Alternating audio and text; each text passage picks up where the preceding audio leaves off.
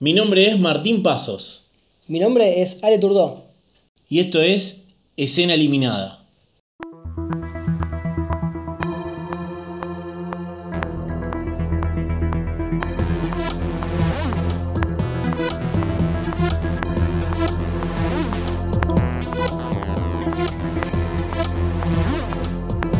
Hoy, Ale, vamos a hablar de películas de mierda que dieron la vuelta. Películas de mierda que dieron la vuelta. Y bueno, ¿qué es exactamente una película de mierda? Y más que nada, ¿qué es una película de mierda que dio la vuelta? Porque si bien es algo que siempre pasa, que siempre alguna película mala, por algún motivo se recuerda. Hay una película muy mala de Navidad que se llama Santa Claus conquista a los marcianos. Sí, Esa película de Navidad Sí. viejísima, de los 50, que por algún motivo quedó ahí en el inconsciente colectivo y la gente la recuerda. Pero es una película mala. técnicamente es una película que está mal hecha. Ahora, ese espíritu de las películas mal hechas que terminan dando la vuelta es de lo que vamos a hablar hoy, porque vamos a rescatar a tres películas, en realidad dos películas y a un director, que lo que hicieron fue generar otra película. Es decir, el director tuvo su película, la segunda, el segundo film del que vamos a hablar también tuvo su documental, no una película de ficción, sino un documental, y la tercera, eh, la tercera película de mierda tuvo un film que casi gana el Oscar, estuvo ahí medio ahí Compitió. rosqueando, compitió, ¿no? Así que eh, por eso vamos a hablar un poco de esto y vamos a arrancar con, para mí, uno de los que cineastas que todo el mundo dice que es uno de los peores, que para mí no es tan malo, que se llamó Ed Wood, que fue un cineasta que trabajó en la década del 50 sobre todo, su mayor filmografía la, la hizo a- a- alrededor de los 50, donde había muchas películas de monstruos. Era la, la época dorada de Hollywood de, la- de las monster movies. ¿Podemos decir que es el mejor, peor director? El mejor peor director catalogado así por un montón de listas en Hollywood, lo que hizo fue filmar películas mal. O sea, la historia quizás estaba bien. Ahora, técnicamente era un desastre. Por ejemplo, la película Glen or Glenda fue la primera película que hizo. ¿Vos la viste, Ale, esa película? La vi. Es más, es una película a la cual después le hizo un guiño eh, una de las de Chucky. Exactamente. Hay una, una secuencia sobre el final que es un plano y contraplano que no termina más. O sea, el tipo es un transformista que habla frente al espejo y está todo el tiempo hablando Claro, consigo tiene, mismo. tiene dos personalidades. Una, Eh. una masculina y una femenina. Exactamente. Y lo que hace es hablar consigo mismo en el espejo. No tiene, técnicamente no sirve la película. Ahora, ¿qué pasó con Glen or Glen- Glenda? Con el tiempo, Tim Burton terminó haciendo Ed Wood y esa película se revalorizó. Porque fue una película para la época, en el año 1953. Realmente hoy la vemos a 60 años, 70 años, de avanzada. Porque era un transformista que era un tipo que era un hombre y una mujer a la vez. Entonces Ed Wood no era tan malo como parecía. Sí, sí, ahora un tipo con ideas de avanzadas. El, el concepto trans, que ahora es algo que está, digamos, en, en boca de todos, en esa época era muy abajo de la alfombra. Exacto, y era como un concepto que no se sabía si era un trans, si era eh, un hombre que se vestía de, de mujer, Si estaba loco. o si estaba loco. O sea, el concepto de drag queen que hoy lo conocemos, quizás es lo más parecido a lo que le pasaba al personaje. Bueno, hay otra película, Ale, que eh, también seguramente viste, que se llamó Plan 9 del Espacio Exterior.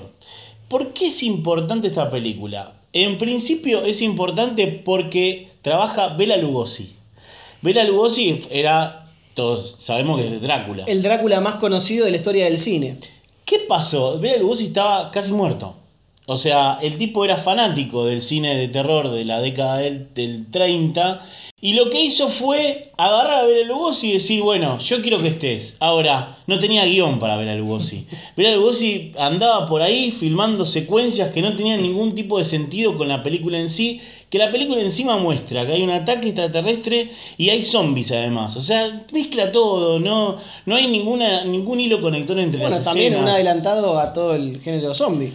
Es importante eso, porque a partir de esa película si bien la película, insistimos con esto, las películas estas están técnicamente mal hechas, pero algo tenía, porque a partir Claro. de esa película hubo un montón que se copiaron de ese film. Sí, no, eran películas que no tenían un, un gran destaque de trabajo de dirección de arte o de producción, o digamos, no tenía ningún valor agregado a la película y en sí las historias eran un delirio. Lo, lo importante también de esta película que, para cerrar el tema de Ed Wood, Bela Lugosi es la última película que hizo, la película póstuma. Se murió cuando terminó de filmar la película, Claro. no la vio, no la llegó a mirá, que, mirá qué curioso lo que me acabo de dar cuenta, ¿no? Justamente decíamos que Tim Burton es uno de los responsables de que se haya rescatado un poco del olvido a Ed Wood y se lo, digamos, ponga en una luz diferente. Y así como Plan 9 o Plan 9 del espacio exterior fue la última película de Bela Lugosi póstuma, El joven manos de tijera de Tim Burton, que tiene a Vincent Price. Vincent Price. Que también era un tipo que en los 90 Vincent Price estaba súper olvidado fuera del circuito cinematográfico, pero era el ídolo de la infancia de Tim Burton. Sí. Y él lo rescata, lo pone en el juego de mano de tijera, y si bien no fue póstumo, no vivió mucho tiempo más No, Vincent no. Price. Fue un homenaje en vida que le hizo a Vincent Price. Y un poco sí, se tocan mucho la, la vida de Tim Burton y de Ed Wood, ¿no? Sobre todo por lo que les costó llegar a, a hacer, a hacer películas, por, por cómo era la persona en sí, por cómo es Tim Burton, cómo era de joven y cómo era Ed, Ed Wood también. Sí, siempre fueron como dos parias, digamos, o sea, tipos en, en la contracorriente de lo que en ese momento se hacía o lo que querían los estudios. Exacto.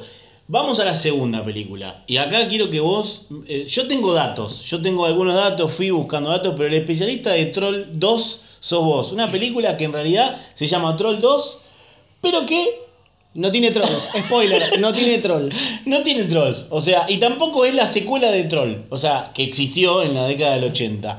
El argumento es rebuscadísimo. Lo, eh, lo tengo escrito, lo voy a leer porque tengo que leer para, para entender. Por favor. Por un lado está el pibe protagonista, que ve al abuelo muerto por todos lados. El abuelo le habla, le cuenta, le, le lee cuentos. Inexplicable. Por un lado pasa eso. Por otro lado está la familia de este chico, el papá, la mamá y la hermana, que deciden ir a pasar las vacaciones a un pueblo que supuestamente es tranquilo. ¿Qué pasa en ese pueblo? Hay un lugar, es un lugar habitado por goblins, que son como duendes verdes y que vendrían a ser como enanos verdes, sí, no sé, algo medio raro, que los quiere matar. ¿Y cómo los quiere matar? Los fabrican plantas porque son vegetarianos. Difícil de entender, ¿no? Son como un culto. Aparte, en un momento hay como runas celtas, hay una cosa así extraña y son como un culto que vive en ese pueblo, vegetarianos que lo que hacen es atraer turistas para procesarlos, plantarlos y comérselos. Esa es la historia de Troll 2, que por supuesto no tiene nada que ver con Troll 1. Troll 1 es una película que eh, también es del 87 o por ahí, y que tiene muchas, eh, muchos robos. Utiliza, por ejemplo, los ojos del gato. Es un nene que se muda con la mamá divorciada a un departamentito de Los Ángeles. Y el señor que vivía en el departamento al lado era un tipo que sabía de magia negra o algo por el estilo. Y en uno de esos hechizos que hace, trae de otra dimensión a un troll. Mm. Pero este sí era un troll en serio. O sea, este era un troll posta. Curiosidad, ese nene en la ficción se llama Harry Potter. Ah, mira. Antes de que Harry Potter sea Harry Potter. Bueno, ¿quién le robó, a- quién le robó a quién, no? Tal cual. Y hay una muy joven Julia Louis Dreyfus, la de Seinfeld, Sí. que hacía su primer papel o uno de sus primeros papeles secundarísimos en una película. Pero la cuestión es que nada, Troll 1 era una película de terror de bichos muy típica de los 80s, que no pasaba a más. Y acá es donde entra un señor que se llama Claudio Fragassi. Alias Drake Floyd. Porque también, como en otros capítulos hablamos de eh, las películas italianas que robaban de Alien o que robaban de Tiburón, y todas tienen, tienen esa obsesión, los, los directores de esas películas, por no usar su nombre y usar un nombre en inglés que es tan trucho que te das cuenta que es trucho. Claro, eh, eh, lo interesante de este director es que primero hizo 28 películas. Eh, la mayoría de las películas son películas así, extrañas, extravagantes, con argumentos o de terror o de ciencia ficción bastante, bastante pedorras, pero generalmente usa mucho el gore y el sexploitation en sus películas, sobre todo en las películas de los 80 y de mitad de los 90. Lo particular es que en otras películas también se cambió el nombre, porque hay una película que se llama After Death, que es del año 85, antes de Troll 2, que el chabón se puso Clyde Anderson, o sea, el chabón no quería que nadie lo conociera por Claudio Fragazzo, o sea, no quería que lo llamaran por su nombre, quería tener un nombre yankee. Y bueno, se puso el nombre Clyde Anderson y en esta, ¿cómo se llamaba? Drake Floyd. Drake Floyd. Drake Floyd, Clyde Anderson, pero bueno, el tipo se llamaba Claudio Fragasso y era un director italiano que Control 2, el tipo tenía la ilusión de meterse en el mercado estadounidense. Él lo que hizo, eh, terminó metiéndose de alguna manera en el mercado estadounidense, pero tampoco tenía demasiado presupuesto para hacer la película. Y parece que la producción de la película no, le, no, no, no tenía mucha, mucha, mucha plata. Entonces, él convocó a mucha gente que iba a ser extra, que terminó siendo protagonista de la película.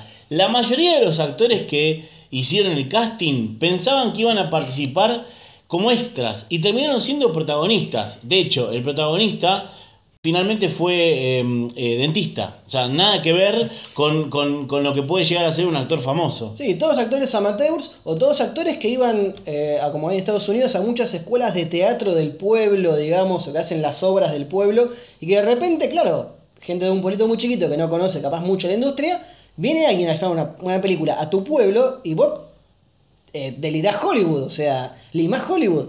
Y cuestión que, bueno, armaron la película, armaron, es una forma muy elegante de decir que armaron la película, cuestión es que, como decíamos, Troll 2 es una película que no tiene trolls, o sea, no hay trolls en la película, está esta especie de monstruitos y el pueblo en el que viven se llama Nilblock, Eso es lo más genial. que si vos lo lees al revés, significa Goblin. Es un Y. Goblin, Goblin es otra cosa que no, tampoco es un troll y no es ningún bicho. Eh, una vez un amigo mío, Elvis Pereira, a quien le mando un saludo muy grande, nos explicó justamente como la diferencia de castas entre duendes, goblins, trolls, y es como que todos responden a jerarquías distintas. Pero, ¿por qué meterte en ese lío y no ponerle troll directamente?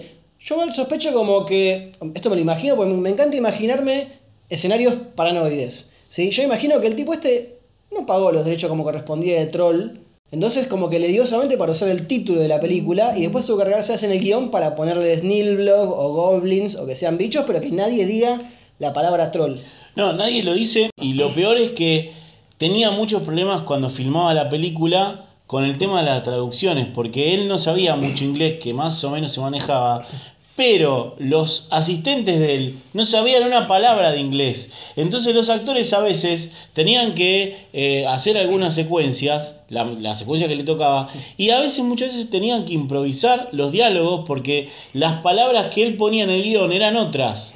¿Cómo nos enteramos de esto? Porque hay una película como, las, como lo que estamos contando hoy, películas de mierda que dieron la vuelta, justamente da la vuelta porque el- nos enteramos de toda la situación de Troll 2 a través de un documental. Que, ¿Cómo se llama el documental? Ale? El documental se llama Best Worst Movie y es de 2009, 2010. Do- 2009. Sí, sí, 2009, 10 años tiene. Y el documental lo dirige y lo protagoniza el que hace del nenito en Troll 2.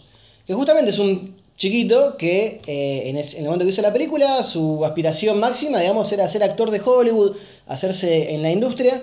Y después de Troll 2 no hizo muchas más cosas. Entonces el tipo quiere hacer el documental como para recapitular todo lo que pasó mientras él hacía Troll 2. Y cómo es que esa película derivó en que el flaco nunca más haga otra película. Sí, entonces él empieza a buscar, empieza a hacer una búsqueda con respecto a los protagonistas, a dónde están, o sea, qué hace cada uno 20 años después de haber filmado eh, Troll 2, dónde están, qué, qué fue de su vida. Eh, entonces empieza a indagar y a circular por las distintas ciudades donde vive cada uno y a hacerle entrevistas. Ahora, en el medio nos enteramos que la película terminó circulando por lugares independientes de eh, lugares donde se pasan películas. Sí, o proyecciones especiales Exacto. de medianoche, que en Estados Unidos es muy común que los teatros, o como acá les solemos decir capaz, los cineclubes, hacen maratones de películas con cierta temática y Troll 2 era una película que siempre estaba en todas las maratones de películas bizarras o películas malas y se fue creando como un culto alrededor de la película, de gente fanatizada que la veía como podía, de grabada de la televisión o bajando la trucha de internet, y se fue generando un culto tan grande que justamente hizo que la película reviva, digamos, y sea un fenómeno más grande de lo que fue 20 años atrás cuando salió originalmente. Sí, y además teniendo en cuenta que Internet, eh, sobre todo YouTube, empezaba recién ahí eh, YouTube es del 2005 aproximadamente, entonces empezó a haber cierto contenido, claro que nadie tenía los derechos de Troll 2, y muchos empezaron a eh, subir escenas, y hay una secuencia muy eh, interesante que pueden buscar, en donde hay uno de los chicos que es secuestrado por los eh, goblins que los van a comer, se da cuenta cuál es el kit de la cuestión y los ve a los, a los enanitos comiendo vegetales que en realidad eran personas y dice, ¿cómo dice? En lo podés en castellano porque en inglés es muy favor. bochornoso, pero es como que eh, es una escena en la que se hace todo lo que supuestamente no hay que hacer en el cine, que es explicar las acciones con palabras. Entonces este muchacho llega como a la guarida de estos bichos que no son goblins y no son trolls, que se están comiendo a alguien y es como que él se dice al mismo, uh, no, se están comiendo a alguien y ahora me van a comer a mí, oh, no, por favor, y bueno, es una escena que justamente en los arbores de los memes y de los primeros videos graciosos fue como un fenómeno. Si ustedes ponen en YouTube, oh my god, es fija que te aparece el fragmento de Troll 2. They're eating her. And then they're going to eat me. Oh my god!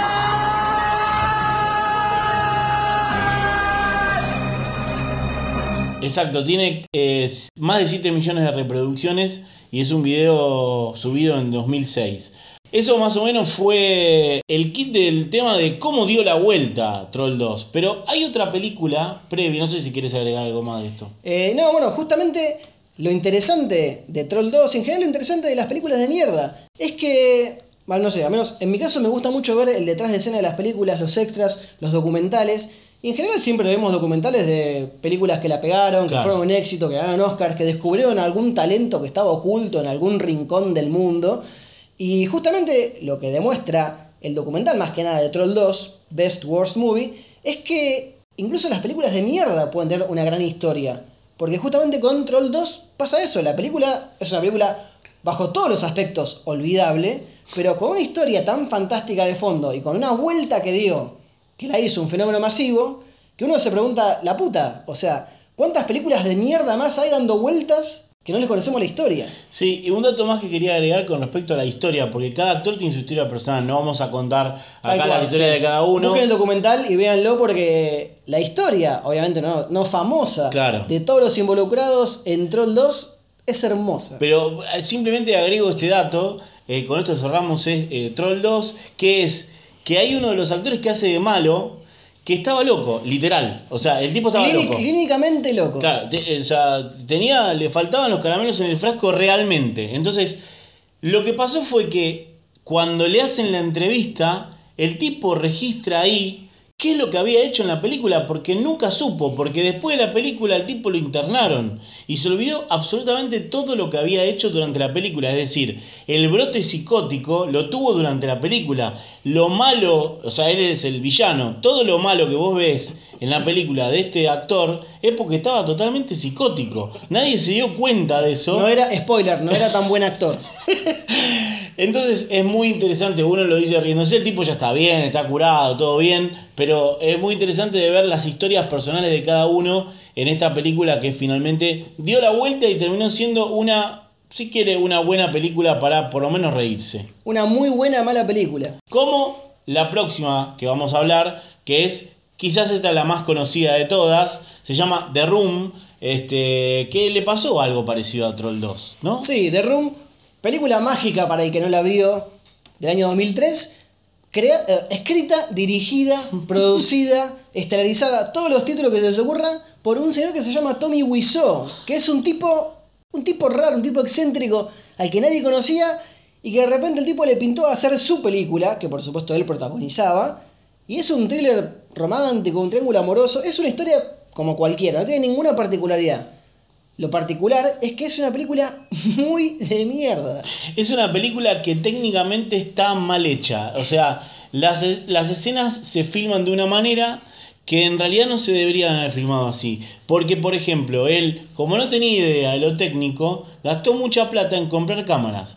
Compró cámaras que son, o sea, a doble cámara filmó, filmó a 35 milímetros y filmó con cámaras digitales. Claro, eh, la película de 2000, Ridículo. es de 2002-2003, Sí. que era cuando recién empezaba a aparecer, Claro. digamos, a nivel industrial el cine digital. Entonces filmó en los dos formatos. Pero justamente, a mí lo que me pasa mucho con The Room, eh, básicamente la historia es la que les contamos. Un triángulo amoroso, un tipo que está comprometido con una señorita y la señorita tiene un romance con el mejor amigo de su prometido. Básicamente esa es la historia. Y muchas veces, bueno, no sé, capaz lo que están más relacionados con el tema del cine o la producción audiovisual y hicieron algún tipo de carrera en la universidad. Claro. Todos, seguramente su primer trabajo fue como The Room. Son esas películas en las que, por ejemplo, escena interior, sofá, comedor de una casa, y es como que todas las escenas arrancan y terminan con alguien entrando o saliendo por una puerta, cual teatro. O sea, no hay corte, no hay elipsis, o sea, es registrar todo, todo lo que sucede en ese plano abierto, sin primer plano, sin un detalle, o sea, sin una dinámica, digamos, audiovisual. Y ahí es donde te das cuenta que decís, esto es muy malo. Y además, eh, teniendo en cuenta que el presupuesto, que eso es un dato muy interesante, el tipo gastó 6 millones de dólares en hacer esta película. Una película que tranquilamente se podría haber hecho con nada de presupuesto, porque son todos actores amateur. Y claro, la cantidad de presupuesto que gastó fue porque tuvo que rehacer muchas escenas, porque filmó, por ejemplo, una terraza con, eh, con croma, con esa pantalla verde que uno tiene que, que usar para poner otra, otra imagen eh, atrás, pero que en realidad había una parte del altillo que daba a la calle y que podría haber usado y no quiso. Le dijeron, pero ¿por qué no usa? No, no, no, no, yo quiero usar esto. Entonces, todas las decisiones técnicas que tomó Tommy Wiseau fueron contraproducentes contra el presupuesto y terminó saliendo seis palos, la mitad de lo que costó, un poquito menos de la mitad de lo que costó mi pobre angelito. Fíjate vos, o sea, Claro. para una comparación, Sí, más Tibur- o menos. Tiburón salió 12 millones, 14 millones. Claro, un delirio total. Una, una concatenación de malas decisiones, aparte como les digo, o sea, si alguien había acá para culpar, era a Tommy Wiseau, que es el que escribió, produjo, dirigió, estelarizó. Y justamente, bueno, lo que pasa con The Room es que la película se estrena, él pone mucha guita para que la película esté al menos Claro. dos semanas en cartel, Mm. incluso alquila, eh, ¿cómo se llama esto? Eh, carteles en Mm. Hollywood Boulevard para que la gente sepa que está la película. La película es un fiasco, no la ve nadie. Y justamente con el tema de internet, que en esa época recién arrancaba el tema de YouTube y los sitios y el humor de internet, The Room se vuelve, al igual que Troll 2, ese fenómeno del under, podríamos decir, o sea, el fenómeno de los márgenes, todavía no del centro. Justamente esto hace como que la gente la rescate por lo mala que es. Sí, y además con el tiempo lo que pasó, no es que la película se, pa- se pasó una vez y nada más. La película verdaderamente se empezó a ver en festivales de estos que, que comentaba recién Ale, en, en lugares donde se pasan otras, otro tipo de películas. Se pasaba, bueno, hoy vamos a ver The Room, y la gente festejaba las secuencias de The Room, se aprendía los diálogos de memoria. Con el tiempo, con la novela, con- en realidad no es una novela, es el libro que cuenta la historia de la película, que justamente se llama The Disaster Art- Artist, es la base de la película que hizo Jane Franco. Tal cual. Greg Sestero, que es el coprotagonista de The Room, y que a la vez era una especie de roommate, de mejor amigo de Tommy Wiseau, es el que escribe este, este, este tipo de memorias de lo que fue conocer a Tommy Wiseau y grabar y producir eh, The Room. Y en base, a esa, en base a ese libro es que después se hizo la película también. Una película eh, hecha por, eh, como dijimos, Una película hecha por Jane Franco. la película de James Franco en eh, ¿cómo se llama? En, eh, ahí eh, con su secuaz que nunca me sabe el nombre. Eh, Jane Franco es el que hace. Claro, Seth de- Rogen- ahí está, Seth Rogen y James Franco que son los Seth que producen sí. la película Después no. y son dos tipos que tienen como ese humor particular y que como que les gusta este tipo de películas medio bizarras y de ahí viene como justamente, justamente el cariño y las ganas de hacer algo con The Room. De hecho, o sea, el protagonista de la película además es Jane Franco. Él, él hace de, de Tommy. Tommy. Wiseau. Y cuando él recibió un premio, creo que recibió el premio del Globo de Oro, me parece, recibió, no me acuerdo, al guion, me parece. Recibió uno de los premios, hace dos años fue esto. Tommy Wiseau subió, subi- subieron todos y se quiso quedar como, bueno, ahora gané yo, no, no, no. Jay Franco lo sacó, no, no, no, pará, flaco, vos no vas a ningún lado. El, el premio me lo llevé yo porque yo hice la película, vos hiciste una porquería. Igualmente, da la vuelta la, la película. A mí lo que más me, me, me pasa con esta película es que la veo y empiezo a preguntarme por qué tomó esas decisiones de mierda a nivel técnico. Más allá de que las actuaciones son malas, que eso pasa todo el tiempo en todas las películas. ¿Por qué tomó decisiones técnicas que se notan que son malas? Eso es lo que me pregunto y es lo que justamente el libro y la película también se preguntan. No hay respuesta para eso. No, ninguna. Y también en sí, digamos que la película eh, de Disaster Artist capta como el costado, si se quiere, más, más gracioso, entre comillas, de Tommy Wiseau. El libro, en el libro Greg, Greg Sestero le pega un poquito más. O sea, como que era un tipo Sí. medio, medio psicótico, digamos, como que lo psicopateaba todo el tiempo a Greg Sestero, como que amenazaba todo el tiempo a la gente. No era, no era tan gracioso, obviamente, para la gente que se lo fumaba todos los días. Exacto, sí. La película muestra un poco su, su, su potencia medio psicópata que tenía, pero como que relativiza cierta, eh, cierto malestar de, de la gente que cuando filma, porque obviamente las escenas son graciosas, pero eh, también aparece Tommy Wiseau en la película. Aparece en un momento. Aparece cuando están en una fiesta. Aparece cuando están en una fiesta, justamente en un altillo, que, que no sé si es el altillo de la película, me parece. Entonces están tomando algo y aparece él mirando, creo que hacia, hacia afuera, y el protagonista le comenta algo y tienen un diálogo. Tiene un cameo que dura unos dos o tres minutos, bastante. Merecía tener un cameo Sí, en la total, película de su sin él- vida. sin él, nada de esto hubiese sido posible. Además, Tommy Wiseau, un tipo muy misterioso, muy curioso. No se sabe bien porque es un tipo que aparentemente tiene guita, tiene dinero, pero nadie sabe cómo la hizo o realmente si tiene la edad que dice tener. Él dice que es americano, pero tiene un acento gruesísimo de Europa del Este, que claramente no nació en Estados Unidos. Y dice que tiene, por ejemplo, por la época que grabó The Room, decía que tenía 20 y pico, 30 años, y claramente era bastante más grande. Entonces como que también Tommy Wiseau como personaje, digamos, hace que la película se vuelva interesante de contar porque todos quieren saber un poco de este tipo que aparece de la nada, pone seis palos para hacer una película, nunca hizo una película, nunca escribió un guion. Sí, siempre se dijo que el tipo era, venía, hay muchos rumores, dicen que el tipo venía de, de familia, eh, no real, pero familia de, de mucha plata en Europa. eh, después se hablaba también que tenía algún cierto tipo de lavado de guita.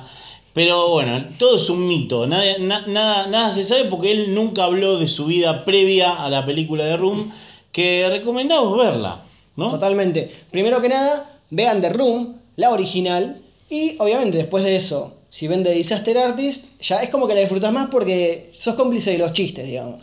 Exacto. Y también recomendamos que vean en. Fíjense porque en YouTube está. Troll 2 está subida toda en partes. eh, y El doc- documental también está, Best. Worst Movie, búsquenlo así en YouTube, incluso hasta hay una versión subtitulada subida a YouTube. Exacto. Y bueno, de Ed Wood lo que recomendamos es, vean primero la película, para mí es clave ver primero la película de Tim Burton, que es de 1994, y después vean Glen o Glenda, y después eh, Plano del Espacio Exterior, quizás las dos películas claves de la filmografía de Ed Wood. Sí. ¿Puedo hacer un cierre Pero por- reflexivo? te lo pido por favor. Lo interesante de esta cuestión de las películas de mierda que dan la vuelta y se vuelven un fenómeno es que es algo también muy contemporáneo, muy de los 2000 si se quiere, el tema del consumo irónico y de ver cosas malas sabiendo que son malas, que en otra época no pasaba eso, en otra época como que el público o la audiencia no perdía el tiempo en ver cosas malas, o sea, si algo era malo lo dejaban o no se sabía más de eso, no tenía repercusión, pero es como que en el nuevo milenio entramos en una cuestión del entretenimiento que tiene un montón de aristas, y una de esas es justamente encontrar lo interesante en cosas que capaz no, te- no deberían serlo, pero por algún motivo tocan algo, tocan una fibra, digamos, en la gente que hacen que eso quede, digamos, y, y la gente lo consuma. Exacto, películas de mierda que dieron la vuelta, eh, ojalá disfruten, porque tienen mucho para disfrutar, ¿no? Mucho.